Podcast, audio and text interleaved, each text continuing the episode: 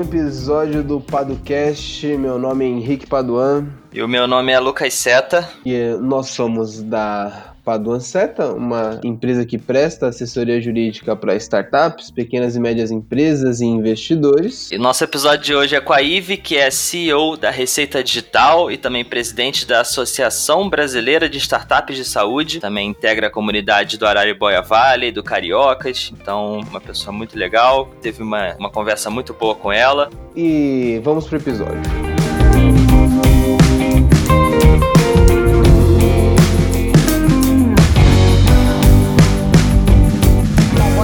Pessoal, meu nome é Ive, eu sou atualmente CEO da startup Receita Digital e a, minha história, até minha trajetória até chegar aqui, ela foi de certa forma incomum. Eu, minha graduação foi em educação física, mas eu praticamente não cheguei a exercer, porque logo que eu saí da faculdade eu tinha passado num concurso para Caixa Econômica, então fui trabalhar na Caixa, onde eu fiquei durante 10 anos. Ah, trabalhei com atendimento a cliente e gerência e por aí vai. E lá em 2015 eu tive uma ideia de montar, de fazer um aplicativo, que a proposta na época era agendamento de unha em salão, porque era uma necessidade que eu tinha de tá, de ter mais, mais facilidade para fazer isso. Então contratei desenvolvedor por conta própria, sem experiência nenhuma em empreendedorismo, comecei a desenvolver esse aplicativo e eu costumo dizer que eu cometi todos os erros que um empreendedor inexperiente comete, né? De demorei muito para lançar o aplicativo, é, fiz pouca validação, enfim. E nessa busca para tentar é, desenvolver esse aplicativo, comecei a procurar eventos de, ligados a startup, conhecimento, procurar me qualificar um pouco mais. Foi quando teve um Startup Weekend em Niterói, que eu costumo resumir que é como se fosse uma maratona de ideias. Então é um fim de semana onde você tem uma ideia de negócio, você tenta descobrir se aquilo pode virar um negócio efetivamente. E eu cheguei lá nesse Startup Weekend achando que eu ia poder desenvolver a minha ideia desse aplicativo de agendamento de salão na época, só que tinham que ser ideias novas que não tivessem desenvolvimento. Então eu eu é, com, com, com, uma necessidade pessoal. Na época, eu fazia um, um tratamento médico, né, de tomava medicamento regularmente e a minha médica estava de licença maternidade, então eu estava com uma dificuldade de pegar minha prescrição com ela, né? Então a gente estava no telefone naquela hora ali conversando, não, vou deixar minha entregar a receita pro meu marido, que vai deixar com a secretária, ela deixa na portaria, você pede para alguém passar na portaria pegar. Eu falei assim, meu Deus, por que a gente não tem um sistema de receita digital ainda? E eu estava dentro do Startup Weekend quando eu pensei isso, eu pensei, bom, essa é a ideia que eu vou sugerir aqui. Então eu sugeri essa ideia naquele Startup Weekend, foi uma das ideias escolhidas para serem trabalhadas no fim de semana, e a gente acabou ficando em segundo segundo lugar no primeiro Startup Weekend de Niterói, com a receita digital. E por que, que eu tô contando isso? Porque isso mudou vertiginosamente a minha vida. Eu me tornei uma empreendedora de fato naquele momento, comecei a me tornar. É, então eu comecei, fiquei ainda mais um tempo trabalhando na Caixa e no começo de 2018 eu saí da Caixa Econômica para fazer só receita digital. Então comecei a, a, aprender mais, a me envolver com o ecossistema. Foi quando eu conheci o, a comunidade Araribóia Valley, que é a comunidade de, de inovação e de empreendedorismo turismo em Niterói. E um tempo depois, até percebendo essa necessidade das pessoas é, conseguirem se organizar em, em, torno de um objetivo comum, e, é, eu acabei também assumindo a presidência da Associação Brasileira de Startups de Saúde, onde eu estou agora, nosso mandato até 2021. Então, hoje o que eu estou fazendo é isso: a Startup Receita Digital, participo do movimento de comunidades de startups aqui no Rio de Janeiro, mais precisamente da Araribóia Vale e da Cariocas, que é da cidade do Rio de Janeiro e estou com a Associação Brasileira de Startups de Saúde.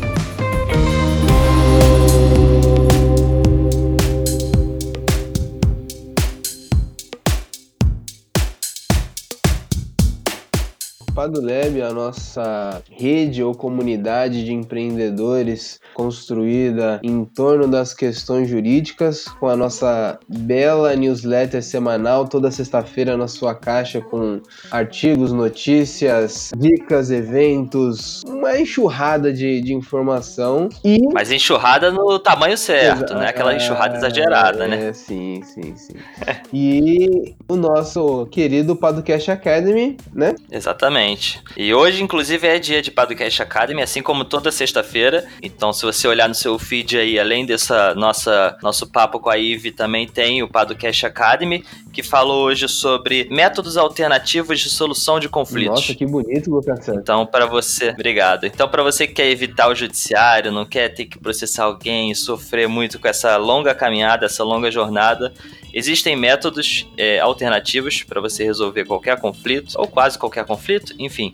E a gente falou um pouco sobre esses diferentes métodos, como é que eles funcionam, quais são suas características, quando podem ser utilizados. Então ouve lá que tá, ficou bem legal o episódio. E é isso, temos algo mais? É, fujam do judiciário e vamos pro episódio. E é, beba água e toma vitamina C para não ficar igual, hein? Foi mal, galera. Minha voz tá um pouco ruim aqui, então se for um incômodo, perdão. Mas eu estou bebendo água e tomando vitamina C, como a, grande, a dica do doutor Seta. É isso. Valeu, gente. Vamos pro episódio.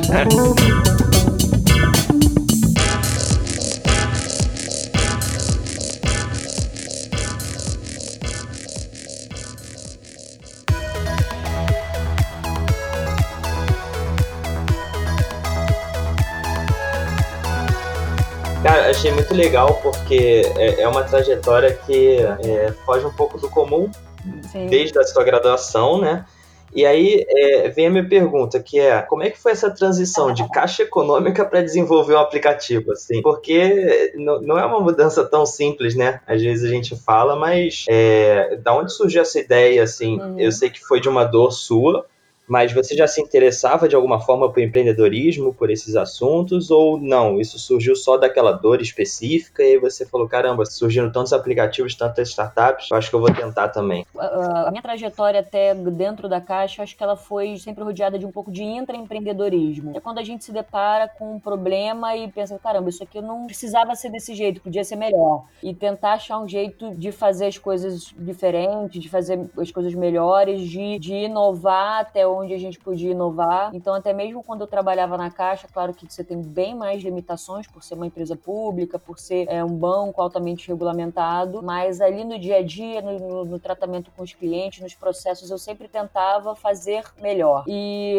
então isso é uma, uma coisa que eu acho que eu sempre tive um pouco essa cabeça, né? Tem um problema e pensar, caramba, isso aqui podia ser melhor. Vamos tentar fazer, se podia ser melhor. Eu não conheço ninguém fazendo uma solução nesse sentido. Na época, você praticamente não tinha aplicativos dessa natureza natureza. É, eu falei, eu acho que tem negócio aí, acho que dá pra gente. Se eu tenho essa dúvida, conversei com algumas pessoas, algumas pessoas pensaram, pô, seria legal. Tava na época crescendo muito o iFood, né? iFood, Easy Taxi, é, Uber. Então, assim, essa questão de você solicitar o seu serviço, buscar o serviço mais próximo, buscar melhor comodidade para sua agenda através dos aplicativos. Então, é, eu não tinha pensado em fazer aplicativo antes, eu não, não sei fazer programação. Eu, claro que hoje eu conheço bem bem mais do que eu conhecia na época, mas eu não, não consigo sentar e programar um aplicativo, por exemplo. É, mas eu entendi que, cara, que tinha a ver com a, a nossa forma de consumir serviços é, cada vez mais on demand, no tempo que a gente precisa, com mais facilidade, sem precisar ficar falando com pessoas ao telefone, é,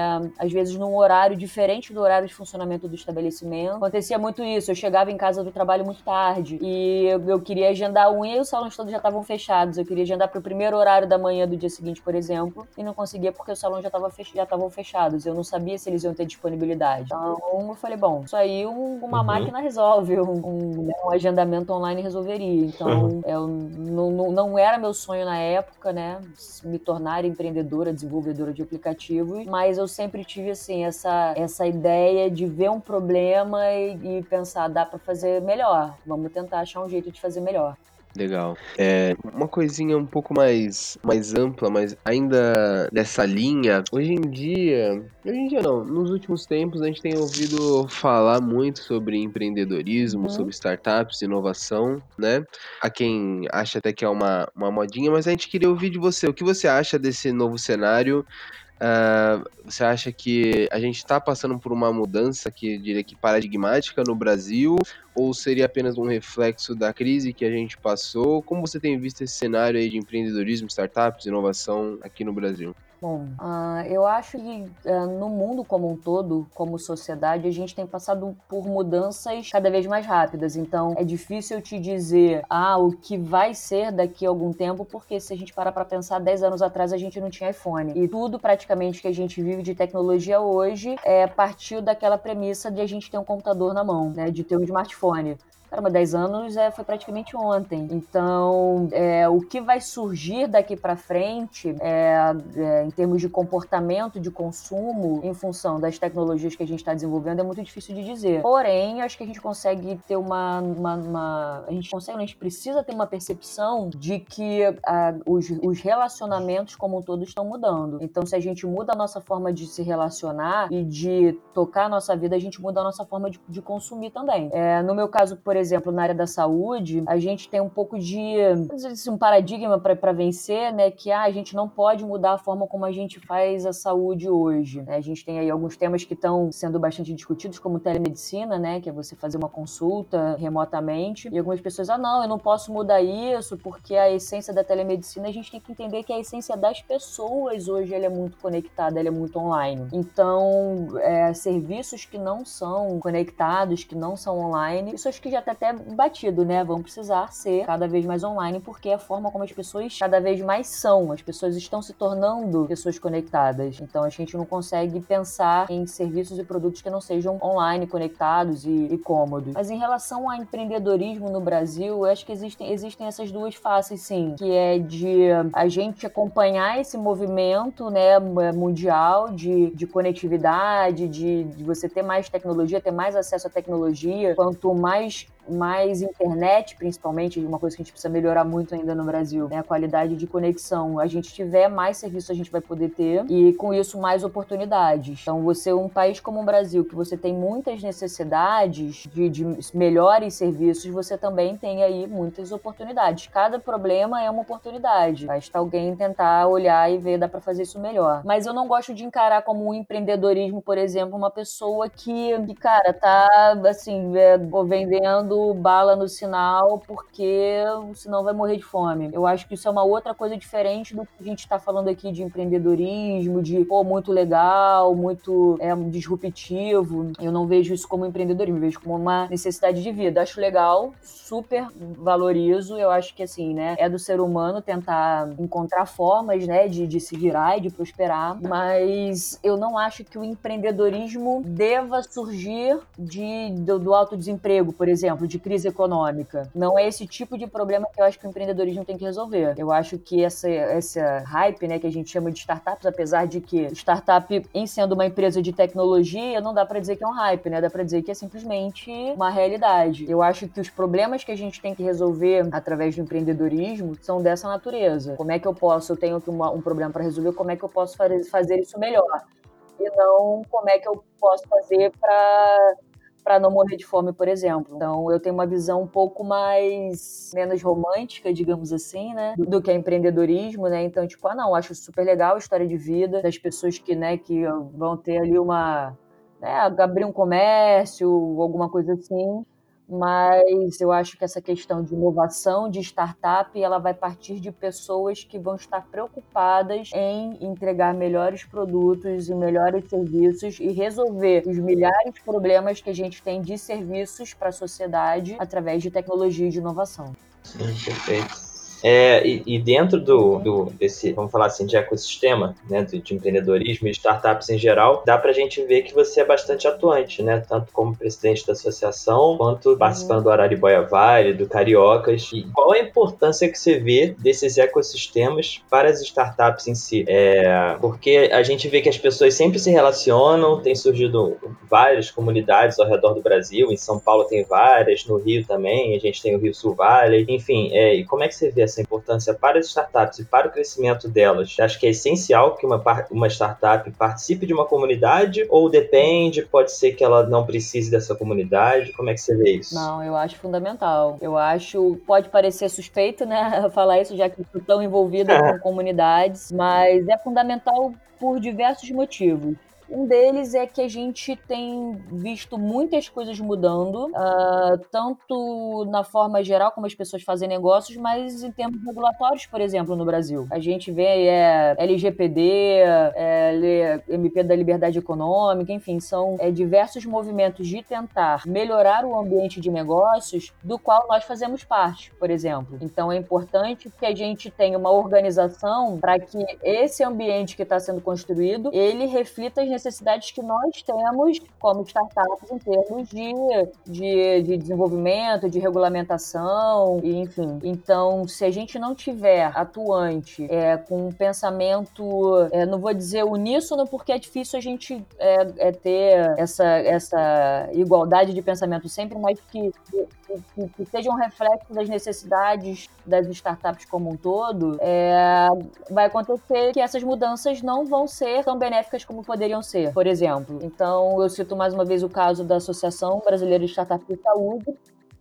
ficou muito clara a necessidade que a gente tinha de se organizar. No começo desse ano, em fevereiro, quando eu tive presente lá na, na sede do CFM, Conselho Federal de Medicina, para uh, ah, prestigiar o lançamento da resolução de telemedicina. E aí ali seguiram-se vários debates e várias associações dando ali o seu as suas contribuições e não tinha ninguém para falar em nome das startups, por exemplo, que provavelmente vão ser os desenvolvedores de grande parte das soluções que vão ser consumidas nesse ambiente. Então, até é para tirar dúvidas, para ajudar a esclarecer, para ajudar a, a, ensinar né, as pessoas a usar a tecnologia, a se acostumarem a criar essa cultura de tecnologia dentro do meio da saúde, por exemplo, que eu atuo. É, a gente precisava de uma entidade ali para poder defender os interesses das startups e ajudar as pessoas a criar essa cultura de, de transformação digital. Então, as comunidades em geral, elas, elas servem a esses propósitos, né? Eu diria que são três propósitos, basicamente. Um é defender os interesses das startups, ou seja, fazer com que elas estejam escutadas, estejam representadas nesses debates que vão impactar diretamente no trabalho delas. Você imagina se de repente se começa a debater uma legislação que proíba o Uber, por exemplo, como já vimos tentativas, né? Ou seja, não é nada inviável. Acho uma coisa que está na contramão da inovação e na contramão do que é interesse da, da, da, da própria própria sociedade como, como consumo. Então é isso, defender né, esse, melhores regulamentações, defender os interesses das startups no ambiente de regulação, é,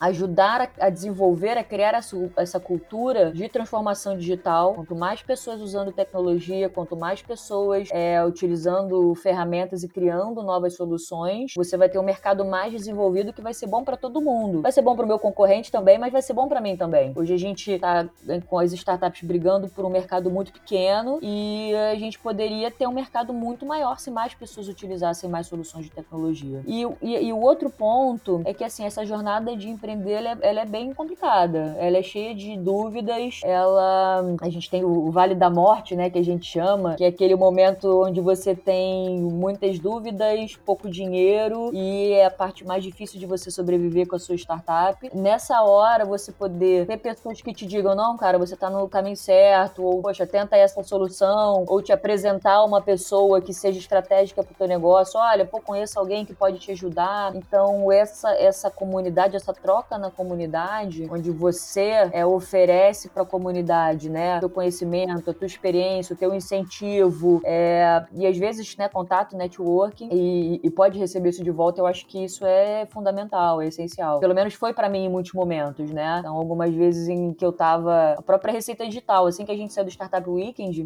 foi no meio do ano de 2017 e cada um tinha suas atividades, né? A gente fazia outras coisas antes de inventar a receita digital. E a gente, então, depois de, de um mês mais ou menos, a gente perdeu aquele gás, assim, de continuar fazendo, de não, vamos largar tudo que a gente está fazendo e, e, fazer receita digital. E um, um dos nossos sócios, no final do ano, num outro evento de empreendedorismo, encontrou com o CH, Carlos Henrique Leão, que é uma pessoa bem atuante da Araribóia Valley. E aí ele juntou nosso sócio e falou: olha, não desiste não cara. É muito legal. É, é, volta a investir seu tempo nisso, vai valer a pena. E a gente, então, no momento que a gente estava um pouco mais animado, a gente recebeu essa injeção de ânimo de é um caminho bom, continua em frente. Então, as comunidades têm esse poder, né? De, de gerar força, de gerar essa vibração que ajuda as pessoas a seguir em frente e encontrar os seus caminhos.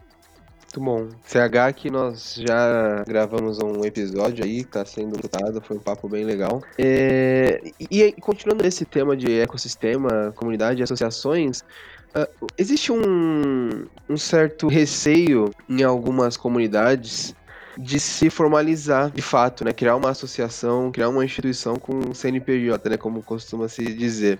Como se aquilo ali de algum modo fosse interferir nesse jeito de ser de, uma, de um ecossistema de uma comunidade, né? Uh, acho que você já viveu as duas experiências. O que você, né, tanto numa associação quanto na comunidade em, em si, é, e, e, como você vê isso, né? Você acha que tem benefícios, tem certo prejuízo? O que seria o melhor a se fazer? Bom, a comunidades são diferentes de associações, né? As comunidades, por definição, elas têm algumas lideranças orgânicas, mas elas não têm um dono, não têm um chefe, não têm uma, um presidente ou um representante. Então, a, as comunidades normalmente não se formalizam, até por, um pouco por esse motivo, né? Você não, porque quando você faz uma formalização, você tem que ter alguém para responder por aquele CNPJ ali, um CPF. É, então, normalmente as comunidades elas, elas não fazem né? Não, não abrem CNPJ, enfim, não se formalizam. As associações não, as associações elas precisam se formalizar. E o que eu posso te dizer é que essa tem sido a parte mais difícil de, da, da nossa associação, da Associação Brasileira de Startups de Saúde, que é, é passar por esse trâmite de fazer um estatuto e, e escolher os representantes e CNPJ, formalização. É, a gente gostaria que fosse bem mais simples. E ainda que nós tenhamos dentro da associação é, uma preocupação preocupação de que a formalização não deixe, é, não, não seja um, um empecilho, digamos assim, para nossa associação funcionar. Porque o que, que acontece? Muitas vezes, a, muitas vezes assim, a, nas associações as diretorias são todas voluntárias, né? Ninguém ganha para ser presidente de associação, diretor de associação. É, então, às vezes, por mais bem intencionadas que as pessoas estejam, é difícil você conseguir dedicar as horas necessárias para fazer um, um empreendimento desse funcionar no dia a dia. Então, a gente tem buscado deixar a Associação Brasileira de Startups de Saúde com a estrutura legal mínima necessária e as pessoas que compõem o que a gente costuma chamar de diretoria, grupo de trabalho, elas não são eleitas por ata, por exemplo, né, de, de assembleia. Então, a pessoa vai dedicar ali as horas que ela tiver disponibilidade, caso ela comece a não ter disponibilidade, ela a gente consegue fazer, né, a, a troca ali de, de membros com mais facilidade. Mas, mas eu diria que é, é complicado, assim, é, é hoje, por exemplo, a formalização da associação tem sido a parte mais demorada, a parte mais complicada. A gente tem receio de colocar muita coisa e, e, e deixar a associação né, perder a mobilidade, deixá-la travada em função disso, ou esquecer de colocar uma questão importante. Normalmente, as pessoas envolvidas com empreendedorismo não têm experiência jurídica, cada um tem a sua experiência na sua área de, de atuação. Então, eu acho que existe sim um receio. Uh, não diria que eu posso estar enganado, espero que vocês consigam me provar que, que, que não, é, não precisa ser tão difícil assim, mas pela nossa experiência é complicado e pode engessar as atividades de uma associação. Então, a gente gostaria, por exemplo, que fosse mais fácil, que fosse mais tranquilo você conseguir juridicamente fundar uma associação e definir as responsabilidades e trocar depois as responsabilidades. Eu acredito até que já tem tecnologia para isso, né? Para a gente conseguir fazer essas formalizações e substituições, eleições com mais facilidade. Mas eu acho que a formalização sim é o, o jurídico é, pelo menos no nosso caso, é um, um, um calcanhar de Aquiles aí. É, na verdade, assim, eu acho que que eu acho que até o Henrique vai concordar comigo, mas talvez seja difícil na hora de formalizar, mas isso dê mais força para vocês no futuro. Então, é diferente de, de uma comunidade que é muito informal, você tem várias lideranças e o, o desacordo é, chega mais fácil, né? Porque você vai ter várias pessoas diferentes e várias lideranças, e elas podem facilmente entrar em desacordo e isso prejudicar de certa forma a comunidade. Enquanto isso, na associação, apesar de inicialmente ser um pouco mais difícil para você formalizar, depois você tem decisões mais firmes, né, que as pessoas têm o seu poder de voto, enfim, tem tudo, toda uma organização, uma estrutura que todo mundo já conhece, já, é, já entendeu, já aceitou, e isso faz com que a comunidade consiga andar, né, e aí talvez seja a dificuldade seja saber quando a minha comunidade ou se a minha comunidade precisa realmente se tornar uma associação, né, como é que a gente organiza isso internamente, e aí tá a dificuldade, né. Ah, eu concordo. Eu acho que você tocou em, em aspectos muito, muito importantes, né? É, eu acho que a questão da comunidade é para ser uma coisa mais orgânica mesmo, onde todo mundo entende e tem a mesma participação, que tem a mesma voz. Naturalmente vão surgir algumas lideranças que são pessoas que, por, por natureza pessoal, são mais engajadas, têm mais disponibilidade, é, tem aquele aquele sentimento do give first, né, que a gente chama, que a pessoa literalmente se doar. E na associação a gente precisa, às vezes, conversar com, com algumas entidades e você precisa, sim, de uma certa autoridade. Eu concordo com você que você ter, ser formalizado e representar uma entidade formalmente eleito, eu acho que é importante, porque a gente, enfim, lida com outras entidades e faz outros tipos de negociações diferentes de uma comunidade concordo com você nesse aspecto. Dá um pouquinho de trabalho, mas eu não abriria a mão de trocar, por exemplo, a Associação de Startups de Saúde por uma comunidade de startups de saúde. Eu acho que o que a gente precisa hoje é de uma associação é, de tem mais voz, né? E, e, assim, você falou, você falou de, tanto das comunidades, acho que aqui essa, essa pergunta vai mais para as comunidades. Você falou de vários benefícios, enfim, de como isso é importante tanto para a motivação né, pessoal de cada membro, até de você dar continuidade para uma startup, que muitas vezes só vai ter lucro, só Deus sabe quando. E, é, mas e o que você vê que falta hoje nas comunidades? assim? O que, que você acha que poderia melhorar? O que, que você acha que está faltando? Às vezes a gente vê algumas pessoas reclamando que faltam é, atitudes mais assim, criar mais. Então, por exemplo, às vezes a, a, tem gente reclamando que as comunidades ficam só nos eventos, mas não vão além disso. O que, que você acha que falta para as comunidades hoje? Não no sentido pejorativo, uhum. no sentido de o que pode melhorar mesmo, o que, que a gente pode fazer para melhorar. Eu acho que o primeiro passo seria apoio. Eu digo que teria dois aspectos, apoio e envolvimento. É, criar uma comunidade não é fácil de fato, né? É, também todo mundo é voluntário e às vezes você tem muitas intenções, mas pouco apoio, inclusive apoio financeiro, por exemplo. Então, é, normalmente a gente fica nos eventos, digamos assim, porque é o que às vezes é mais tranquilo de fazer. Se eu quiser fazer, por exemplo, um ambiente, um hub de inovação, eu preciso de um espaço, eu preciso de internet, preciso de equipamento. Então, eu acho que o que mais falta para comunidades no Brasil, em São Paulo a gente vê um pouco mais isso, no Rio ainda muito pouco, são as, as entidades públicas e privadas, ou seja, grandes empresas da, da cidade, da, né, da, da região, se envolverem com a comunidade e entenderem que um ecossistema de inovação permanente é muito benéfico. Você vê o caso de Niterói, nós temos aqui a, a UF, né, uma faculdade super qualificada, com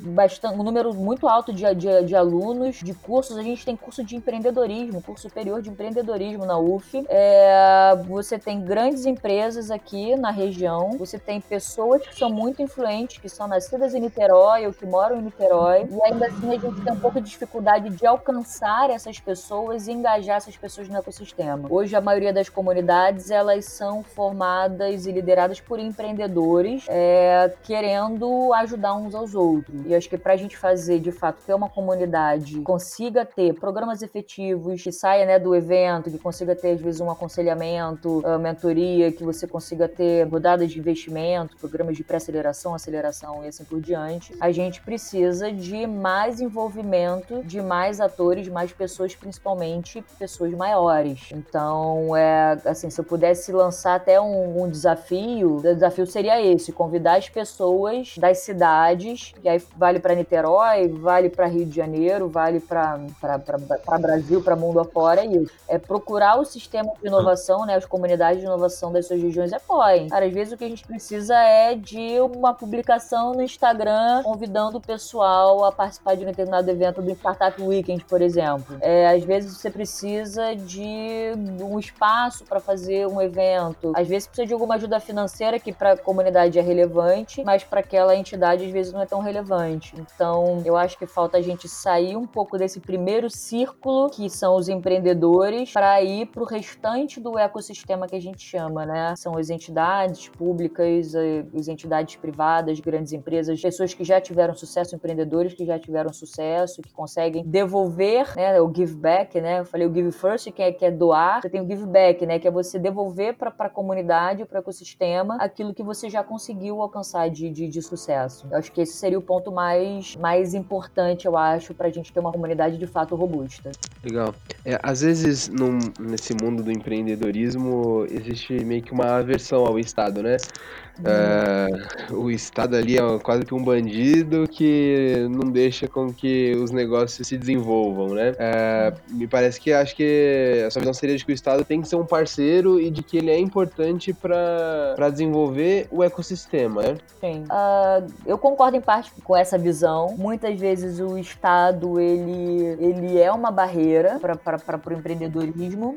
eu não acho que seja totalmente culpa do Estado, né? É complicado porque porque é, é, o Estado tem uma responsabilidade maior que a gente não tem. Imagina se o Estado autoriza, no caso aí voltada da saúde, autoriza um componente e ele na frente está matando pessoas. Cigarro eletrônico, por exemplo, nos Estados Unidos, né? Então, o Estado ele tem também essa responsabilidade de proteger a população do desconhecido e muitas vezes a inovação é o desconhecido. Uh, eu acho que o que a gente precisa em termos de, de, de Estado presente ou não e a, apoiando ou atrapalhando, eu acho que assim, né, é cuidar, claro, de é, interferir em questões onde pode haver risco de vida, digamos assim, tentar deixar é, as soluções de serviço um pouco mais livres, aí tem até a MP da Liberdade Econômica, enfim, algumas outras medidas sendo tomadas nesse sentido, você vai ter aí, está sendo formulada também a, a Lei Geral de, de, de Startups, é, mas é, não dá mais pra gente, acho que também, achar que o Estado é uma entidade à parte. Porque assim, eu acredito muito no conceito de cidade cidades inteligentes, de Smart Cities, por exemplo, né? Fiz recentemente até um, um, curso na própria UF de extensão em cidades inteligentes, Smart Cities, e eu acredito em, em a sociedade e, e oferecendo serviços para a sociedade, para a comunidade e vice-versa, né? É, ou seja, cidades conectadas, cidades com serviços inteligentes, e não dá para fazer isso sem, é, às vezes, sem o apoio do Estado, sem uma legislação favorável. A gente tem o exemplo de Nova Friburgo, que está desenvolvendo hoje uma uma lei de inovação. É uma iniciativa muito interessante, envolve incentivos, envolve dados abertos. Dados abertos, por exemplo, é uma coisa que pode ajudar muitas pessoas. Você desenvolver soluções quando você tem acesso à informação do que, que o Estado está precisando. Então, eu, eu não sou defensora do Estado mínimo, mínimo, quase anarquia. Não é isso.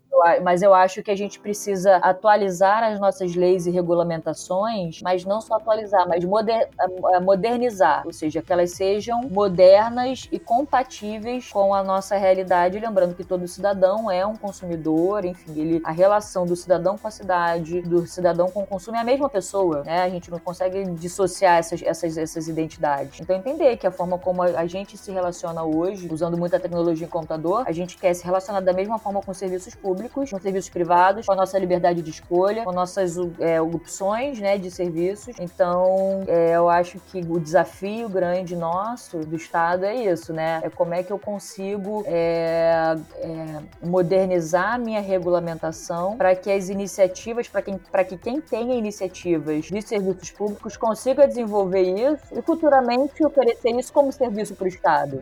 E aí eu falo mais uma vez no caso da saúde, conheço diversas iniciativas voltadas para a saúde pública que tem muita dificuldade, inclusive, de validar o seu modelo, porque não consegue acessar ali um estado, um, um município, alguém que esteja disposto a testar, né? Enfim, a tentar desenvolver isso, né? Então, é, a gente tem um movimento que a gente chama de Civic Techs, né? Que são as, as, as, as soluções tecnologias, né? Voltadas para a população, para os cidadãos e cidadãos e para os serviços públicos públicos, eu acho que a gente precisa é, é, pensar muito nisso, né? Como é que a gente vai permitir que as pessoas ofereçam soluções para os problemas que a gente vê dia Legal. a dia. Eu acho que uma coisa que é, não perguntei que eu queria saber agora. Você falou tanto de comunidade, enfim, sua experiência, etc, etc. E como está hoje a receita digital? Como é que qual é, qual fase que vocês estão? Vocês já lançaram MVP? Conta um pouco pra gente como é que está hoje a, a sua startup. Nós terminamos o protótipo recentemente. A gente está fazendo alguns ajustes na nossa ferramenta porque nós queremos nos conectar com sistemas de gestão de clínicas. Então a gente fechou uma parceria recentemente para que as, as prescrições que são geradas nesse módulo que essa, que essa plataforma de gestão de clínicas utiliza, que a gente consiga é, receber, né, e como se fosse um, um repositório de prescrições médicas digitais, para que a gente consiga levar isso até a farmácia e até o, o, o paciente. Só para dar um panorama geral, né, de como é que está a, a, prescrição médica eletrônica hoje no Brasil, você tem é, o, o, Conselho Federal de Medicina, ele já é, tem parecer favorável, é, o Conselho Federal de Farmácia está com um grupo interinstitucional para fazer o parecer, ou seja, dizer como os farmacêuticos vão é, é lidar com isso, né, que já está acontecendo. Acontece na maioria do, dos países do mundo, muitos países já têm, é, Portugal, Estados Unidos, Austrália, Índia, Inglaterra, enfim. É, e a gente tem no Brasil, eu, eu acho que a maior dificuldade em, em a maior dificuldade em fazer um sistema é que você tem algumas diversas startups oferecendo para clínicas sistemas de gestão de clínicas, mas o cara vende um serviço para o médico e ele não consegue parar o que ele está fazendo para ir lá na farmácia e explicar para a farmácia como é que funciona e fazer a farmácia utilizar essa receita digital que ele gera no, na plataforma dele. É como se você tivesse vários bancos, ao invés de você mandar uma TED, você tivesse que pegar no final das contas um papel e levar lá no outro banco para descontar o cheque. Então hoje, hoje a receita médica em papel é como se fosse o cheque, né? Você precisa levar o papel de um lugar ao outro fisicamente e a gente vai transformar isso num, num, num processo totalmente digital. Então, nós temos uma plataforma própria onde você pode acessar e aí a gente está aberto para quem quiser testar. É só entrar lá no nosso site se cadastrar, receitadigital.com. É, mas o nosso objetivo principal é fornecer para esses sistemas de gestão, e eu não vou citar nenhum aqui para não ser injusta, porque são muitos, mas tem muitos sistemas de gestão de clínicas que já estão sendo usados por médicos e que eles não conseguem usar esse documento eletrônico que eles conseguem criar de prescrição médica, conseguem fazer chegar na farmácia e também chegar no paciente, para que o paciente consiga ali no, no celular, no aplicativo também acompanhar, consultar o tratamento dele, usar um aplicativo de, de pedido de medicamentos pela internet, também tem vários, podem procurar aí na, na, na internet. Em Niterói, por exemplo, a gente tem três, acho que Niterói a gente brinca que é a capital das farmácias, então deve ser por isso que a gente tem três aplicativos de delivery de farmácia aqui em Niterói, né? Você tem o, o Remedinho, hum. a Achei Farmácias e o Farmazon. São três, três aplicativos da, da galera aqui de Niterói, então você vê que, que, que, que há um mercado aí. Então o que a gente está fazendo hoje é isso, a gente está é, refinando a nossa comunicação, a gente precisa ter muito cuidado em relação ao trânsito de dados, porque a gente está lidando com informações sensíveis, para a gente conseguir de fato fazer essa conexão com essas, com essas duas pontas. Esse é o nosso desafio atual. Muito bom. E o que mudou é, de quando você começou aquele aplicativo no passado para fundar agora a Receita Digital? Além do, do tempo, né? Olha, assim, é, eu acho que mudou, a coisa que mais mudou foi a minha mentalidade como empreendedora. Eu, eu no, na minha primeira ideia de aplicativo, eu tinha aquela ideia equivocada de se eu contar isso aqui para alguém, as pessoas vão roubar a minha ideia. Eu tinha essa, essa, essa, esse mito que muitos empreendedores têm, né? Ah, não, eu vou esconder. É meu tesouro, né? Exatamente. Eu vou esconder minha ideia, senão alguém com dinheiro vai vir e vai roubar a minha ideia. Não é assim que funciona. Eu contei a minha ideia da receita digital para inúmeras pessoas e eu ainda conto e explico o que a gente está pretendendo fazer, qual a solução a gente está pretendendo adotar para o maior número de pessoas, porque tem sido através do feedback das pessoas que a gente tem conseguido desenvolver um produto que, que é de fato uma necessidade do mercado, que ele tem uh, a, a, confiança, né, uh, uh, que ele precisa ter e que ele, enfim, atenda de fato uma necessidade real. Então, no começo, eu apresentava, não, a gente pode fazer isso, nós vamos fazer aquilo, vamos fazer outro, falava, a gente vamos fazer, colocava umas 20 coisas nesse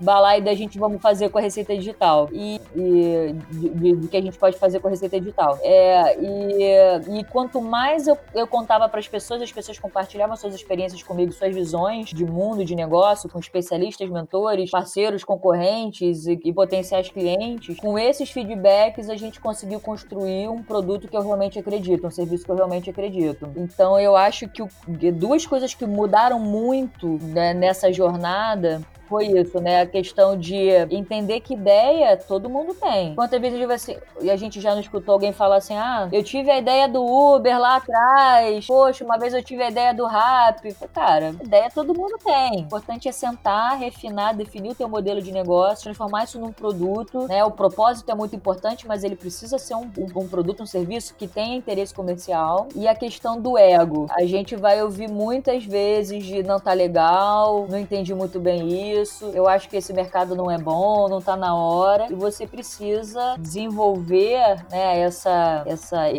quase como um exercício, né, interior de conseguir entender a informação relevante que tem ali naqueles feedbacks, mesmo os feedbacks não tão bem intencionados, e conseguir transformar aquilo ali em alguma coisa positiva para sua empresa. Então, eu tinha, eu não acabei não lançando aquele meu primeiro aplicativo de, de agendamento de um em salão, porque eu tinha medo do feedback que as pessoas iam me dar. Eu tinha medo de ouvir que não era um bom aplicativo, de que não estava funcionando bem ou de que elas conheciam um aplicativo melhor. Eu acho que esse é o principal erro do empreendedor hoje. Então, se eu pudesse até dar um conselho para o empreendedor, é assim, cara, ah, não tá bom o layout, mas dá para usar? Então usa. Deixa o teu cliente te dizer o que, que ele quer. Deixa, aproveita essa crítica para construir uma coisa melhor, com mais pessoas, com mais ideias. Então, acho que a mentalidade empreendedora foi o que mudou radicalmente na minha vida desde que eu comecei a, a receita digital, principalmente. E, e, quanto à parte jurídica, como é que foi? Desde, desde quando você começou lá no, no Startup Weekend, né? É, até antes disso, na verdade, é, é, é normal que as pessoas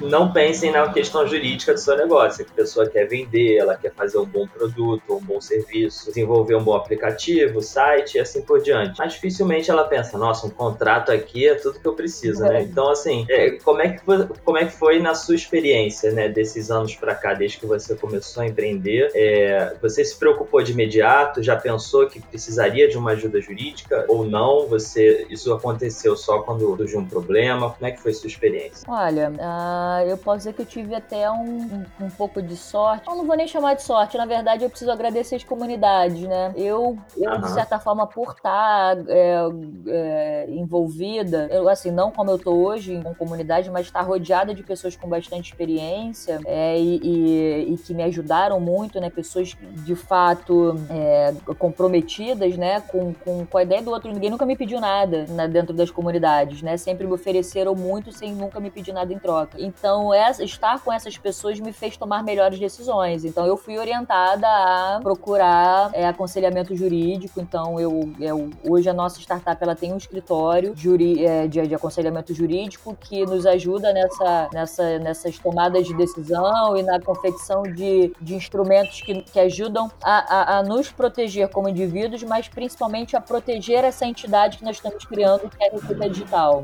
Que eu acho que, tá, que, que já está né, além do que é o meu interesse pessoal, o interesse da empresa, o interesse da corporação. Então, felizmente, eu recebi bons conselhos é, na hora de, de, de, tomar decisões. Ainda assim, consegui tomar decisões erradas, juridicamente falando. É, enfim, né? Existe ali existe um grau ali de autonomia de decisão que o empreendedor precisa ter, que ainda assim é muito difícil, né? Você lida com muito desconhecido, enfim. É, mas eu acho que. Eu não acho que tem que ser a primeira coisa a se fazer, claro. Eu recebo muito essa, essa pergunta, né? Às vezes a gente sai de eventos de, de ideação, por exemplo, hackathon, startup weekend, a pessoa pensa: o que eu faço agora? Abro uma empresa? Você não, calma. Primeiro valida a tua ideia e a tua proposta de solução. Mas faz sentido? Validou? As pessoas sentem que é uma dor e acham que a tua solução é interessante, pagariam por isso? Cara, então chegou a hora de abrir uma empresa, não vai pelo caminho fácil. Procura alguém, conversa com alguém, nem que seja começa com uma mentoria, procura alguém da área jurídica para trocar uma ideia. Eu conversei com muitas pessoas. É, existe muita gente disponível a te dar algumas orientações e dizer vai por esse caminho, vai por ali. E na hora de fazer, eu, assim, né,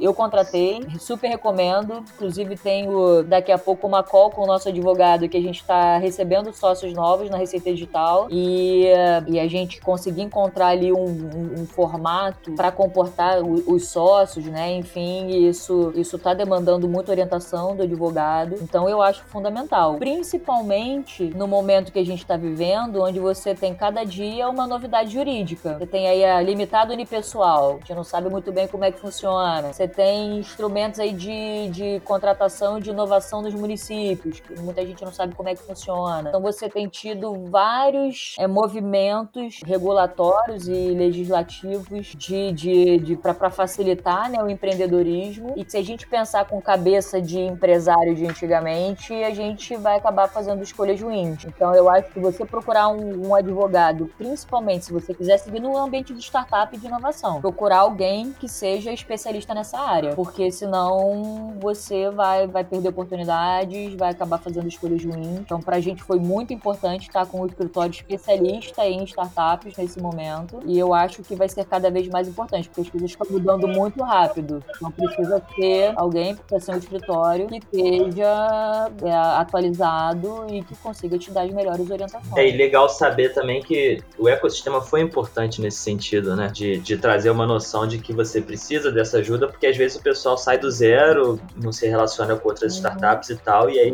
isso já é um ponto a mais que, que o ecossistema ajuda. Não, com certeza, eu acho que nessas, nessas etapas né, de, de encontrar profissionais que vão te, te ajudar a construir né, essa, esse projeto, o, eco, o ecossistema, as comunidades principalmente, são fundamentais. Você tem pessoas com um trabalho já reconhecido, vocês têm pessoas que estão envolvidas em inovação, que estão por dentro. Quem tiver oportunidade de participar, a gente procura é, participar. Você tem Instagram das comunidades Araribóia Valley, da Cariocas Startups, da RJ Comunidades, porque é, é, são pessoas que estão envolvidas, estão trocando sempre experiências, inovação, novidades. Tem acontecido muita coisa, então se você não tiver envolvido com um ecossistema desse, uma comunidade dessa, pode ser que você perca alguma coisa importante, e perca uma oportunidade importante, oportunidade de participar de um programa, por exemplo, de fomento. E não só isso, é, é, é, é dividir ali as tuas dúvidas. Chegar lá, colocar no grupo, lá na comunidade, gente, tô com uma dúvida assim, assim, assado, alguém sabe como é que funciona, alguém me indica algum profissional, alguém me dá sua, dá, dá sua, sua opinião e, e as pessoas trocam sim. Então, é, você tá numa comunidade, eu acho que tem, tem, tem esse grande benefício, né? Você encontrar pessoas que podem te ajudar a tomar melhores decisões, encontrar pessoas que vão te ajudar a construir né, essa, essa jornada, passar por essa jornada com menos problemas, com menos dificuldades. Super fundamental, super recomendo. Legal. E, e fazendo um, um, link com uma outra coisinha que você falou, é, de procurar alguém que seja especialista em e tudo mais, uh, um, um, ponto que a gente sempre levanta aqui é sobre a advocacia no cômputo geral, né? A gente sabe que a gente vai ter atores que são especializados nisso, mas no âmbito geral, como você tem visto a advocacia ou a prestação de serviços jurídicos? Eu costumo dizer que será que a advocacia está é, preparada para essa corrente de startups e inovação que está chegando? Ou será que ela ainda está tá cheirando a móveis antigos com um pensamento do século anterior? Bom, eu não estou totalmente inserida no movimento de, de inovação né, dentro da, da, da advocacia. Você tem aí a Associação de Lawtex e Legaltex, a B2L. Então, eles provavelmente vão ter uma visão de que a advocacia está inovando mais do que a visão que eu tenho, porque no dia a dia você tem dificuldade ainda de encontrar pessoas que, que tenham essa visão de startup, porque a visão de startup é assim, ela, ela é uma visão que ela é pequena e grande ao mesmo tempo. Ou seja, é um negócio que ele começa muito pequeno, muito enxuto, muito dinâmico, mas que você tem que estar preparado para você conseguir crescer muito em muito pouco tempo. Então, você conseguir é, é, pessoas que entendam essa dinâmica de eu não posso criar um instrumento que seja é, muito complexo, que vai atrapalhar a startup nesse momento, mas também não posso criar um instrumento que vá fragilizar esse, essa, essa, essa, esse, esse projeto e esse empreendedor para quando ele precisar crescer, né? Que vai impedir,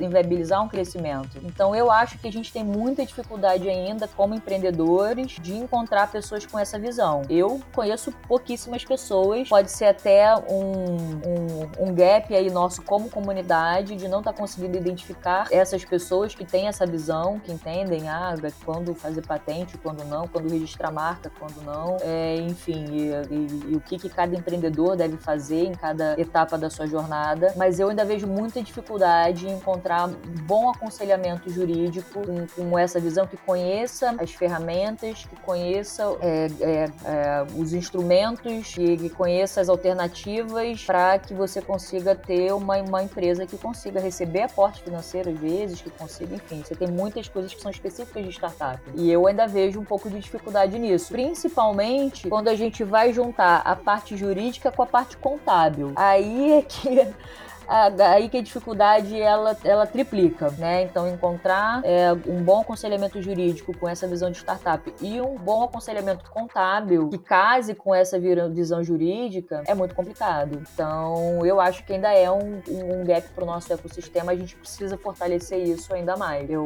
assim, daria esse. Não, não, não digo que eu daria esse desafio, eu daria essa dica, porque eu acho que isso é uma oportunidade de, de, de negócio. Tem muita gente querendo criar negócios inovadores e startups com dificuldade dificuldade de encontrar soluções acessíveis, porque a gente é pequeno no começo, tem pouco dinheiro, inclusive, mas que esteja bem orientado para poder ali daqui um, dois anos, às vezes, receber um aporte e se tornar uma grande empresa. E, e talvez seja até um, um, um problema de comunicação, né? De como esses prestadores de serviços conseguem chegar, né, e se mostrar para quem realmente precisa da, da necessidade deles. A gente sabe que na advocacia tem várias restrições aí de de publicidade, né? É, e aí acaba talvez dificultando de certo modo dar esse, esse match, né?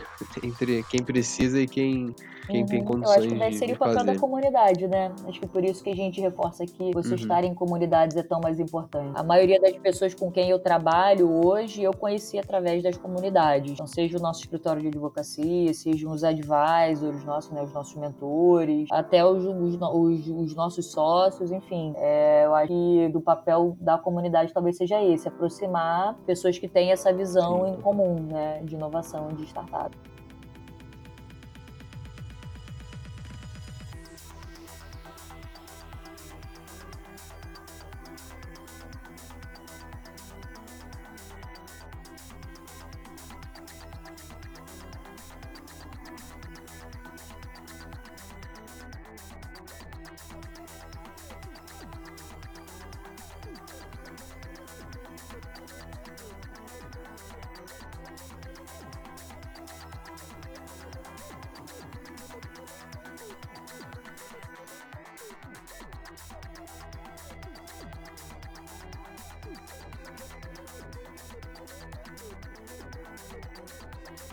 Bom, eu que agradeço, assim, esse movimento é, que vocês estão fazendo é muito importante. Eu acho que visibilidade, a gente se conhecer, é, eu acho que é um dos maiores assets que a gente tem hoje, né? A gente, é um dos maiores benefícios que o empreendedor pode ter, né? Ser conhecido.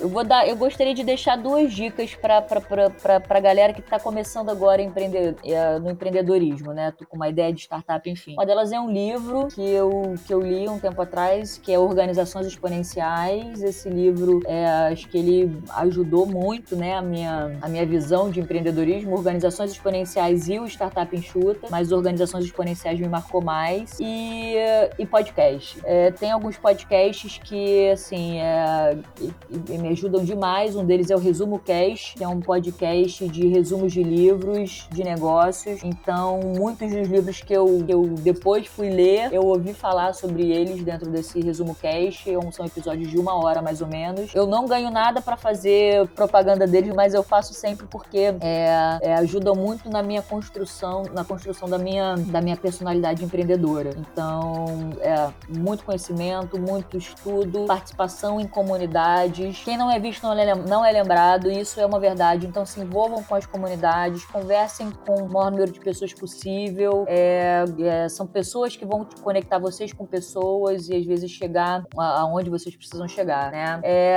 meus contatos, eu, eu, eu, eu, gostaria de deixar meu, os meus Instagrams, eu acho que é onde a gente tem optado por fazer a maior parte da comunicação atualmente, né? Porque ela é, é até mais dinâmica. É o Instagram da Arariboia Valley, que é Arariboia Valley, é até fácil, né, de, de encontrar. O Instagram da Cariocas, Cariocas Startups, a gente tem colocado bastante coisa lá. E o Instagram da RJ Comunidades, que é a comunidade das comunidades. Você imagina todas as comunidades do estado do Rio se juntando num movimento único. É o que é RJ. Então, é, tem espaço aí para todo mundo se envolver. E o da Associação Brasileira de Startups de Saúde, que é AB Startups, no plural, Saúde. Então, também procurem a gente lá no Instagram. E, claro, o da Receita Digital.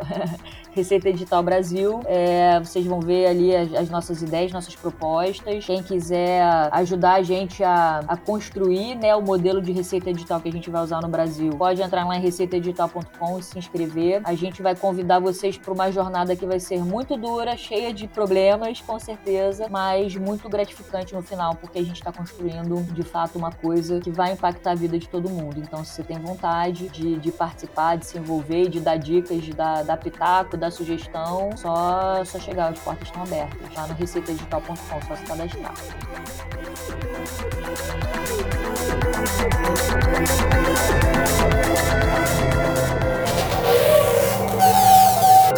Edição Guilherme Gadini.